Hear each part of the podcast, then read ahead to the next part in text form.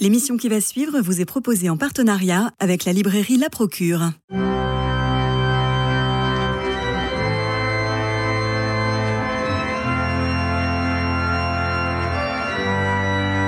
Culture Club, une émission produite par Radio Notre-Dame et diffusée également par RCF. Christophe Maury. Bonjour Jean-François Rode, bonjour Pauline Arregui. Bonjour. Bonjour. Avec les ravages du genre publiés aux éditions du Cerf, vous vous attaquez, Pauline Arregui, euh, vous êtes journaliste et vous vous attaquez à un fléau mondial qui touche de plus en plus de jeunes et particulièrement des jeunes filles. Votre livre est fondamental pour tous ces parents qui ont un enfant, souvent une fille, qui à l'adolescence annonce qu'elle s'appellera désormais Sacha et qu'elle est intimement un garçon. Désarroi des parents, on le comprend, qui n'ont même plus les mots. Il est bien évident qu'il n'existe pas de réunion de parents d'enfants LGBTQ+. Le magazine Causeur avait publié un bon dossier sur la question, montrant combien ces jeunes sont les proies de prédateurs financiers, dont Georges Soros, qui aurait massivement investi dans l'industrie pharmaceutique chargée de produire des hormones que nos jeunes filles assimileront à vie pour que vivent des Sachas. Vous allez plus loin, Pauline Arregui, avec ce livre très complet sur le sujet, un livre qui se lit d'une traite, qui alerte et aussi permet aux parents de Sacha et aux amis des parents de Sacha de trouver les mots qui leur manquaient. Votre livre répond à une urgence. Qu'est-ce qui vous a motivé de travailler sur le sujet? Ben, Au départ, euh, je travaillais pour défendre les droits des femmes. Et euh, il y a eu ce, ce, sujet qui venait comme ça à l'assemblement de dire qu'en fait, une femme, être une femme, c'est un ressenti et qu'une personne née homme pouvait être une femme aussi bien qu'une femme biologique. Et en fait, la définition du mot femme n'existe plus. C'est-à-dire que quand on défend les droits des femmes, qui est-ce qu'on défend? Potentiellement tout le monde. Et, euh, c'est en fait c'est comme ça que j'ai commencé à m'intéresser au sujet. Et au départ, c'était un intérêt, on va dire, euh, au tout début, purement intellectuel, j'ai envie de dire, qu'en fait, ces personnes disent une femme est une personne qui se sent une femme. Et donc, on peut continuer comme ça, qui se sent une femme. Et donc, c'est une définition tautologique il me semble que c'est la première fois qu'on a un mot qui a une définition ou en fait sans contour. il, me semble que, enfin, je n'avais jamais vu ça. Et moi, d'un point de vue purement, déjà, déjà pour commencer, d'un point de vue intellectuel, ça m'a choqué. Oui. Juste ça. Alors revenons au début, si vous le voulez bien. Je vous cite. Les jeunes vont mal, et en particulier les jeunes filles. Dans une étude Ipsos parue en novembre 2022, on lit que 53% des jeunes Français âgés de 11 à 15 ans souffriraient d'anxiété ou de dépression. Près d'un quart, 23% des adolescents, déclarent n'avoir personne à qui se confier. Les violences subies constitueraient le principal sujet d'inquiétude pour les jeunes, 50%. Selon les données de Santé publique France, 2021 a marqué une très forte hausse, 43% des admissions aux urgences de jeunes filles de moins de 15 ans, alors que le chiffre concernant les garçons du même âge est resté stable un peu plus loin, anorexie et dysphorie de genre sont des réponses somatiques à un refus de devenir une femme. On sent qu'il y a une vraie dépression chez les jeunes filles et un refus euh, de devenir femme, peut-être parce qu'elles voient leur corps qui évolue, mais en même temps, dans une salle de classe, tous les corps évoluent. Maintenant, chacun évolue dans cette intimité à son propre, à son propre chemin. Euh, et il y a un refus aujourd'hui.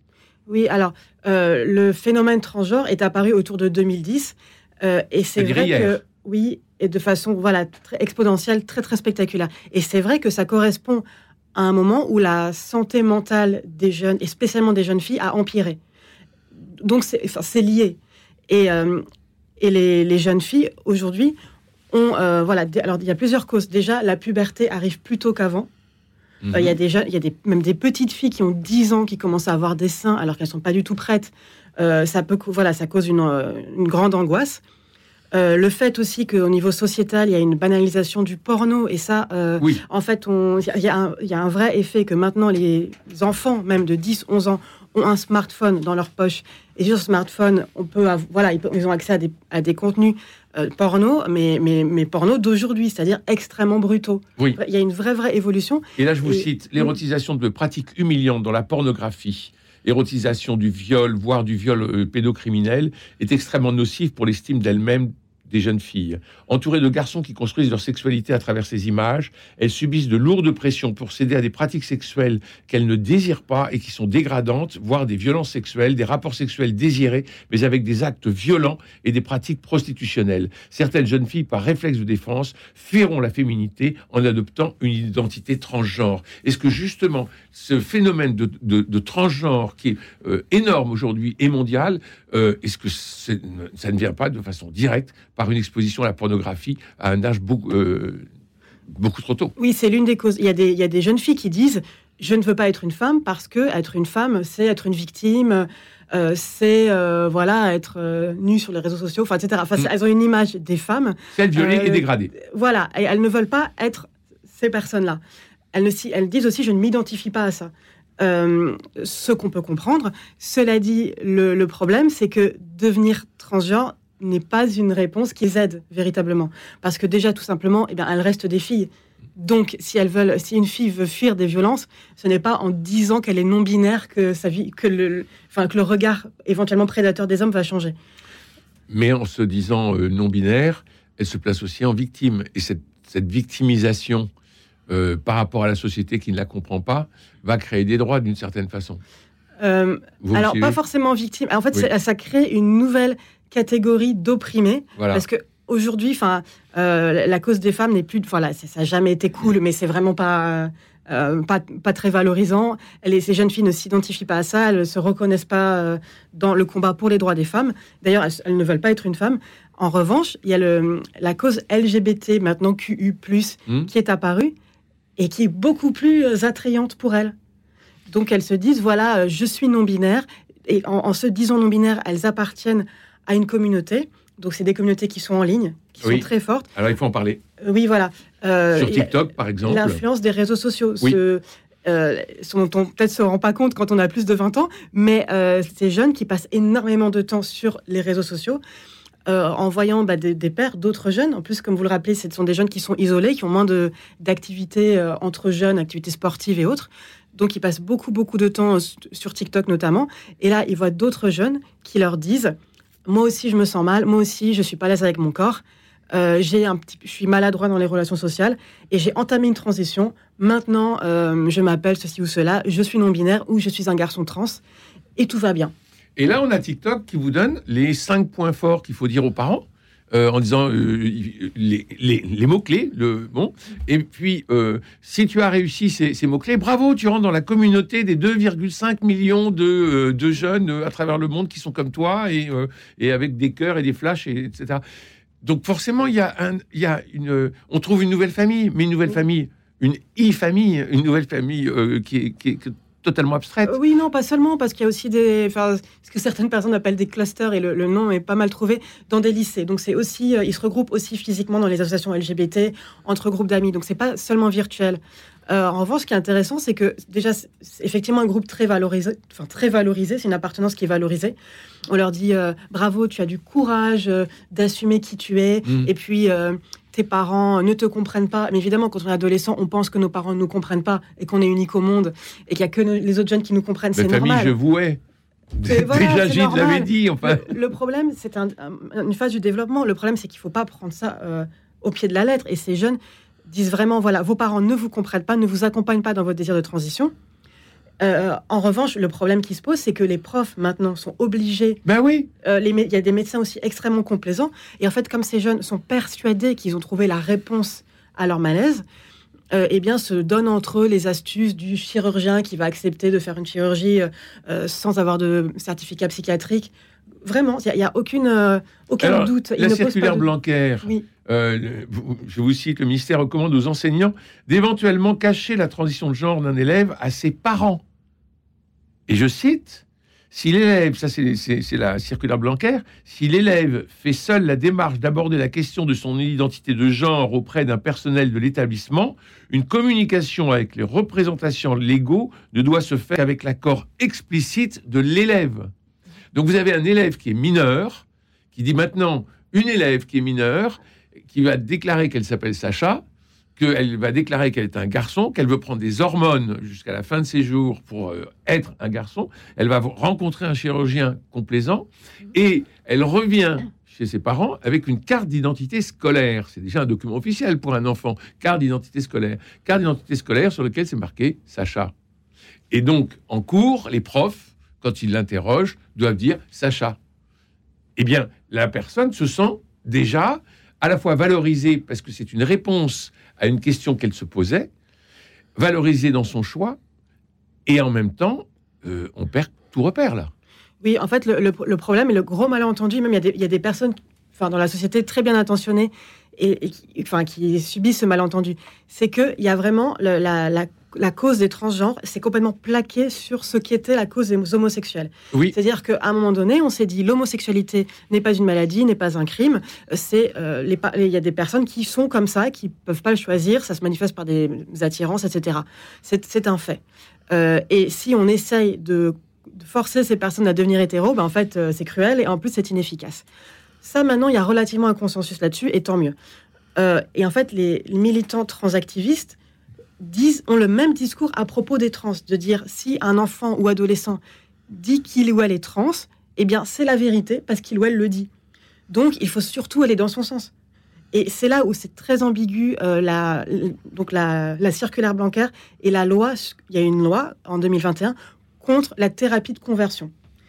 En fait, c'est un mot euh, que tout le monde connaît parce qu'au départ, thérapie de conversion, c'était pour euh, transformer, enfin pour forcer des homosexuels à devenir hétéros. Donc ça, il y a un consensus pour dire que bah, qu'il faut pas faire ça, que c'est pas une bonne idée. Sauf qu'en fait, dans la loi, on dit euh, il faut pas contrarier l'orientation sexuelle ou l'identité de genre. C'est-à-dire qu'une personne qui est, hétéro, euh, qui est homo, il faut pas la forcer à devenir hétéro, d'accord Mais une personne qui est transgenre, il faut pas la forcer à devenir, comme ils disent, cisgenre. Là, je suis pas d'accord. C'est-à-dire que un enfant ou adolescent qui dit qu'il est transgenre, ce n'est pas une réalité de son corps, de ses euh, émois, etc., qui sont euh, ben, mesurables, qu'on peut constater. Ce n'est pas une réalité, ce sont des mots. Si je dis je suis transgenre, c'est juste des mots. Euh, et donc, il y a vraiment c'est une tactique de, plaquer une cause sur une autre. Alors, dans les cas que vous, euh, euh, que vous décrivez, que vous, que vous racontez, il y a aussi l'idée que l'homosexualité n'est pas assumée pour des questions familiales, religieuses aussi, et qu'on préfère changer de sexe plutôt que d'accepter que d'accepter sa propre homosexualité. Ben là aussi, c'est très intéressant parce que ce que qu'on pense habituellement, parce que c'est présenté comme ça, et ce que je pensais aussi avant de m'intéresser au sujet, c'est que en gros, maintenant dans la société, on accepte euh, plus ou moins les homosexuels et lesbiennes qui ont des droits, voilà, mais il reste euh, une minorité qui n'est pas encore acceptée. C'est comme s'il y avait un, chemin, euh, de, un chemin de progrès. On accepte, voilà, on, maintenant on reconnaît que les femmes ont des droits, on, reconnaît ensuite que les homosexuels ont des droits, et maintenant il reste à reconnaître que les personnes trans ont des droits, comme c'était un cheminement comme ça. Mm-hmm. Euh, et le, discours, c'est de dire les personnes transgenres ont toujours existé, mais elles étaient tellement opprimées qu'elles n'osaient pas le dire. Bon, mm. je suis, ça, reste de l'ordre de l'hypothèse. Euh, enfin, l'abbé de Choisy était content. Pardon? L'abbé de Choisy était content. Et, euh, Alors, ce qu'il ce qu'il faut pour rassurer les parents, et les parents qui nous écoutent, qui ont une, une, jeune fille qui, qui veut s'appeler Sacha, il y a aujourd'hui des associations et des groupes de parole pour aider les parents, euh, notamment euh, Hypomonie. Oui, alors c'est euh, donc hypomonie avec un Y. Avec un y. ce qui veut dire patience en grec. En fait, le, vraiment le propos, oui, le propos de ces parents d'enfants, enfin d'enfants adolescents qui se disent trans, c'est de dire calmons-nous, on mm. attend. parce que tout simplement, c'est pas de la mauvaise volonté de leur part, c'est ça, ça, se, ça se repose aussi sur des études scientifiques qui disent que il y a un certain nombre d'enfants qui se, en gros, qui se disent pas trans, mais qui disent je suis une fille alors qu'ils sont un garçon, et l'inverse. Voilà. Euh, il se trouve que dans euh, plus de 80% des cas, suivant les études, cette confusion passe après l'adolescence. Mhm. Voilà, après l'adolescence. Euh, bah aussi, il y a un rapport aussi plus concret à son corps sexué. les, personnes. Bah, on trouve les mots aussi pour pouvoir en parler.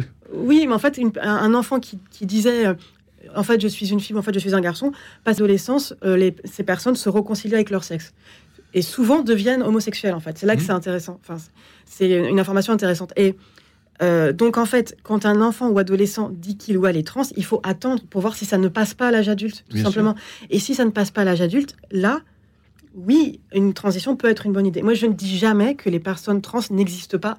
Mmh. Euh, je ne dis jamais ça. En fait, il y a toujours eu euh, une très très très petite minorité de personnes et surtout quasiment uniquement des hommes qui se sentent, enfin, qui se sentent mieux en tant que femmes et qui euh, font une transition qui, et qui changent d'état civil. Donc en fait, euh, ces personnes ont, des droits. Et ça a toujours existé. Et ça leur fait du bien de faire une transition. Et tant mieux. Mais en revanche, il faut être sûr que ce, que ce besoin persiste à l'âge adulte. Jean-François Rode. Oui, euh, le- votre, votre- vos paroles sont très claires, je- mais je voudrais dire à, à nos auditeurs que, en tout cas pour moi, ce livre a été un peu une révélation. Je pense que beaucoup d'auditeurs sont comme moi. On, on sait que ça existe, le, le transgenre, bien sûr. On, on, on a un peu de bonne volonté. On dit, bah, pas tout, pourquoi pas euh, C'est une question de mode. euh, C'est la non, Fashion Week. Non, pas forcément. on peut se dire, non, non, mais on peut être tout simplement en train de se dire, bah, après tout, peut-être que c'est une réalité. Il faut, il faut être, euh, il faut l'accepter. Mm. Il faut aider ces personnes qui, qui, qui vont pas forcément très bien. C'est compliqué. etc. C'est une souffrance. Voilà. Et bien, alors, donc, mais euh, en lisant votre livre, je me suis rendu compte, euh, en particulier donc de l'ampleur euh, presque exponentielle de, de- de- de la chose. Hein mondial. mondiale et euh, avec euh, un, un phénomène justement de, de- dans les réseaux sociaux qui en fait euh, conditionne beaucoup de jeunes, en particulier beaucoup de jeunes filles. Et je dis pas que enfin, moi j'ai appris beaucoup en lisant votre livre. J'ai appris surtout qu'il y avait vraiment là quand même une, une chose à réfléchir et à réfléchir effectivement au niveau social, parce que euh, on, on a tout de suite parlé de, de, la circu- circulaire bancaire et on pourrait parler aussi donc de ces médecins qui, euh, il suffit de dire euh, je veux, je veux être une femme, je suis une femme en fait. Hein. On dit Oui. pas je veux être une femme, Oui, je c'est- suis une femme. Et Quelle donc, que soit la corps- réalité du voilà, corps. mon sexe il est Mm. différent, Mm. mais moi je suis une femme. Il suffit de le dire pour que ça soit. Bon, c'est un vrai, euh, c'est une vraie question. hein. Je trouve que votre livre est très, un peu pas inquiétant, mais enfin parce qu'il il, est- il est révélateur. Mais je trouve que beaucoup de, on devrait le lire. hein. Il faut et, le lire. Et puis ce qui est terrible, c'est que on a l'impression que ces jeunes filles sont des marionnettes d'un énorme réseau, à la fois financier, politique et pharmaceutique. Je vous rappelez que c'est la célèbre firme Pfizer qui commercialise euh, la testostérone. Euh, et puis vous donnez un certain nombre de, de noms euh, de, de, d'entreprises, enfin notamment les, les GAFAM, et ça se termine sur une espèce de folie. Ah oui. mais Votre dernier chapitre sur le sur euh, les, les Google euh, et, et- et tous ces euh, sur le, sur le transhumanisme. sur le transhumanisme, Après avoir redéfini la biologie en termes d'identité sexuelle, la technologie redéfinira la biologie en termes d'identité humaine. Oui, ce sont les ambitions. Ce sont, c'est pas moi Ce sont les ambitions de Rothblatt. C'est euh, Martin Rothblatt le dit clairement, Oui. il l'écrit. Enfin, c'est tout à fait accessible. C'est un oui. vrai pro- un, un programme transhumaniste et cette personne dit la transidentité, euh, c'est juste une étape en fait. euh, bientôt. Mais voilà. c'est énorme. Oui, oui, oui. Euh, outre le business des hormones, la transition de genre ouvre des débouchés commerciaux pour d'autres professions. Les psychologues, psychiatres, chirurgiens plastiques, évidemment, mais aussi les orthophonistes ainsi que les professionnels qui commercialisent des épilations du laser, des binders, du maquillage et du matériel d'entretien de la vaginoplastie pour femmes trans et autres biens de consommation destinés à visibiliser son identité. Mais- Donc il y a toute une industrie qui est en train de Oui, s'organiser mais Ce derrière. serait pas grave si c'était efficace. Ben en oui. fait, il y a plein d'industries surtout. Enfin, voilà. Oui, les médicaments rapportent beaucoup d'argent aux firmes pharmaceutiques. C'est normal. Euh, le problème, c'est que ces médicaments ne sont pas du tout efficaces. Bien au contraire. Euh, Il n'y a aucune étude qui montre que euh, une jeune personne trans, dès lors qu'elle fait sa transition, donc médicale, sociale et médicale, se sent mieux ensuite. Aucune étude ne le montre. En fait, on ne sait pas. Euh, ce qui va, ce qui aide les jeunes, parce que, comme vous le disiez, oui, ces jeunes euh, vont mal, ça personne ne le renie. Euh, ce sont des jeunes qui, voilà, qui ne vont bien, qui se disent trans, c'est une sorte de, symptôme ou de re- recherche d'une solution. Ces personnes vont mal. Et là, en fait, le problème, c'est que la transition ne les aide pas. Ce qui va les aider, c'est bah, les bonnes vieilles méthodes, une psychothérapie, le fait d'avoir une meilleure vie sociale, un rapport à leur corps apaisé grâce à du sport ou autre, euh, mais pas la transition de genre. Selon les chiffres communiqués par la CNAM en 2020, le nombre de personnes traitées pour une transition de genre était de près de 9000, dont 3300 nouvelles patientes et patients. Ces chiffres ont été multipliés par 10 depuis 2013 et dans le même laps de temps, le nombre de demandes de chirurgie a quadruplé. C'est quand même euh, un phénomène, euh, un phénomène bouleversant. Et merci encore parce que c'est très, votre livre est très simple, il est, plein d'informations et nous, nous pousse à, à réfléchir à la fois sur notre propre identité, parce qu'il faut aussi y réfléchir, mais qu'est-ce qu'on transmet à nos enfants et comment nos enfants et nos jeunes et nos adolescents, dans la détresse, comment trouver les mots qui vont correspondre à leur, euh, à leur demande. Alors, c'est peut-être pas forcément les parents, c'est peut-être les amis des parents qui doivent être là, ou les éducateurs. Euh, je ne sais pas, en fait. Qui rentrent, qui rentrent en, dialogue Le, le problème, c'est que ces jeunes qui, et, les- et notamment des jeunes homosexuels, lesbiennes, qui sont, qui, avec en plus un rejet du corps, vont dans des associations de jeunes, et notamment les associations LGBTQI, Ouais. euh, etc. Plus, plus. Euh, et, et là, les, vraiment, les, on les incite. On dit, que- enfin, en fait, c'est présenté comme non, on l'accepte, mais en fait, on les encourage, Ouais. euh, voire on les incite. Mm. Et euh, il y a aussi, moi, j'ai parlé avec beaucoup de jeunes, moins jeunes, qui ont été dans ces milieux-là et qui disent, en fait, on ne peut pas poser de questions. On peut pas, on n'a pas le droit de douter. C'est comme ça. Un homme qui dit qu'il est une femme, quoi qu'il fasse, euh, qu'il ait les pires comportements des pires hommes, il ne faut surtout pas remettre en question ce qu'il dit. Et dans ces associations-là, derrière, il y a le planning familial.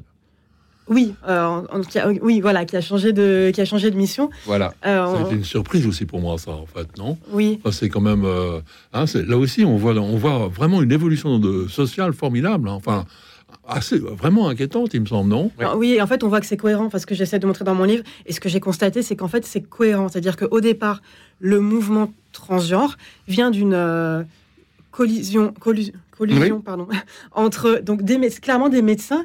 Euh, pardon, mais qui s'amusent à, euh, à- Au départ, c'est sur des hamsters. Tiens, on va intervertir des gonades de hamsters pour voir ce qui se passe. Alors, Mhm. ça n'a aucune utilité thérapeutique, mais pour voir.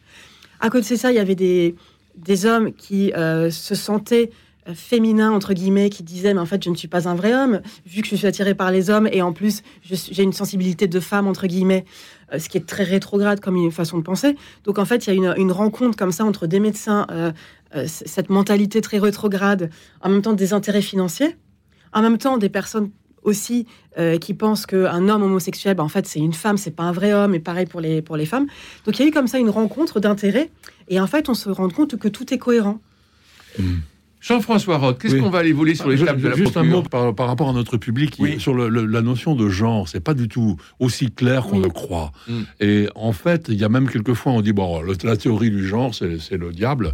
Euh, en fait, on, on- il faudrait analyser un peu. Il me semble, moi, en tout cas, quand je discute sur, ce- sur ces sujets-là, qu'il y a aussi quelquefois une, un, un refus de constater que le- la notion d'homme et de femme n'est pas que biologique. Elle est évidemment culturelle, sociale. On n'est pas homme de la même façon. euh, euh, dans, dans- dans les différentes sociétés. Mm. Et donc, il faut prendre aussi en compte cet aspect euh, euh, culturel du, du genre, Absolument. au lieu de rejeter toute, toute, toute théorie du genre de façon euh, sommaire. Non, non, il ne faut pas la ça- rejeter. Et, Il faut et ça contraire. aide pas, ça aide pas à, à- à affronter ces questions Mm. compliquées euh, qu'on- que dans les. Oui, bien sûr.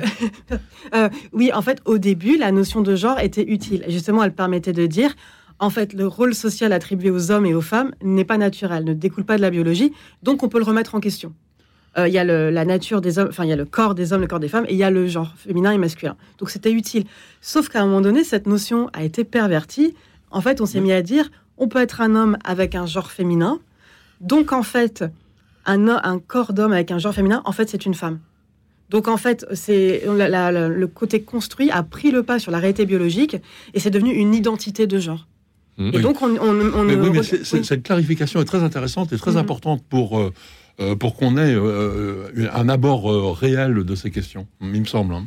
Mais il- non seulement euh, c'est important qu'on ait ce- ce- cette définition, mais que les définitions ne soient pas des cases. Vous voyez? C'est-à-dire qu'elles ne soient pas enfermantes. Or, dans le transgenrisme, on a des repentis. C'est-à-dire qu'on a des gens, des filles qui vont devenir des, des garçons avec un corps d'homme et qui, au bout d'un moment, se disent Mais non, j'aimerais redevenir ce qui j'étais. Et donc là, c'est très très grave parce que on peut pas revenir en arrière. Oui, c'est irréversible. mais- C'est irréversible. Enfin, si on prend un certain nombre de choses. de- Jean-François, vous avez Oui. deux minutes pour dire ce Oui. qu'on va aller voler sur les tables. Alors, je change totalement de sujet, mais c'est la règle du jeu aussi dans notre, notre émission, parce que je voudrais signaler un livre très important et euh, très, très utile de Jean-Michel Garrigue. Ça s'appelle L'impossible substitution. Juifs et chrétiens, 1er, 3e siècle. C'est aux belles lettres. Bon, c'est un livre un peu savant, d'accord.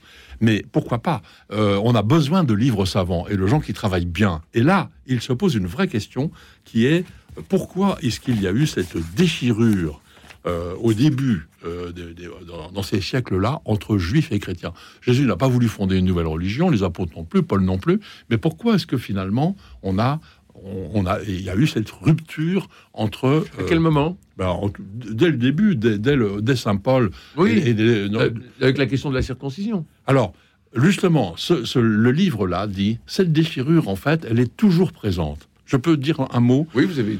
L'enquête, c'est une enquête de théologie historique qui veut interroger une déchirure religieuse qui s'est produite il y a presque 20 siècles dans le peuple juif et qui a donné naissance à ce qui, est, à ce qui s'est appelé depuis lors le christianisme.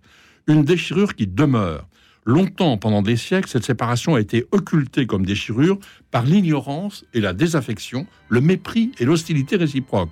Chaque partie pouvait en effet se considérer comme autosuffisante. Redonnez-nous le titre de votre livre. Un livre formidable, L'impossible substitution, une étude donc de Jean-Michel Garrigue, juif et chrétien, 1er 3e siècle, aux belles lettres. Merci Jean-François Rode, merci Pauline Arrigui. Je rappelle votre livre Les ravages du genre, et le mot n'est pas trop fort, Les ravages du genre aux éditions du Cerf. Merci Jean-François Rode, merci également à Jean-Paul Lérine, François Dieudonné, Philippe Alpech, Louis-Marie Picard et Camille Meyer pour la réussite technique de cette émission. Demain, nous nous transmettrons les coups de cœur des pièces à voir en ces périodes de fête. Alors à demain donc, papier, crayon en main, je vous embrasse.